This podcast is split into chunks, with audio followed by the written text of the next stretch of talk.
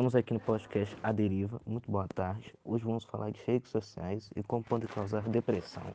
O acesso à internet nos dispositivos móveis, como celulares e tablets, mudou a forma como os jovens lidam com problemas cotidianos e interagem com outras pessoas, principalmente quando se fala sobre os milênios, a geração que mais está ativa nas redes.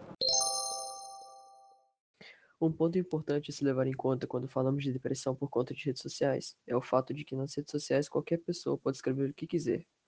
Isso causa muitas situações que são desconfortáveis para uma pessoa, enquanto a outra está apenas escrevendo qualquer coisa de qualquer jeito, sem pensar muito na situação que o outro se encontrará lendo aquilo.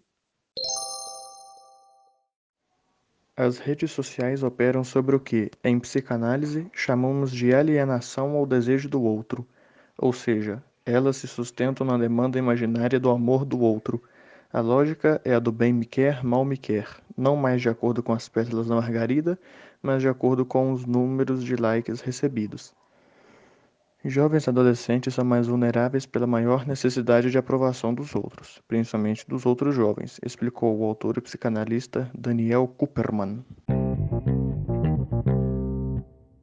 Os quadros de depressão e ansiedade costumam ser diagnosticados quando o paciente se encontra em um estágio mais avançado, que é quando sente a necessidade de procurar apoio psicológico, como apontou Mário Eduardo Costa, psiquiatra e professor do Departamento de Psicologia Médica e Psiquiatria da Unicamp.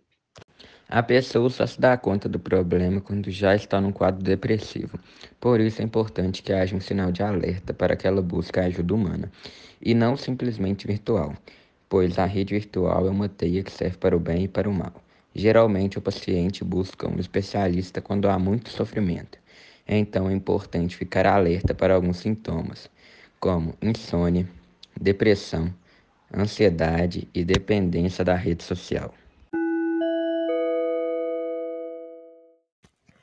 E esse foi o nosso podcast de hoje.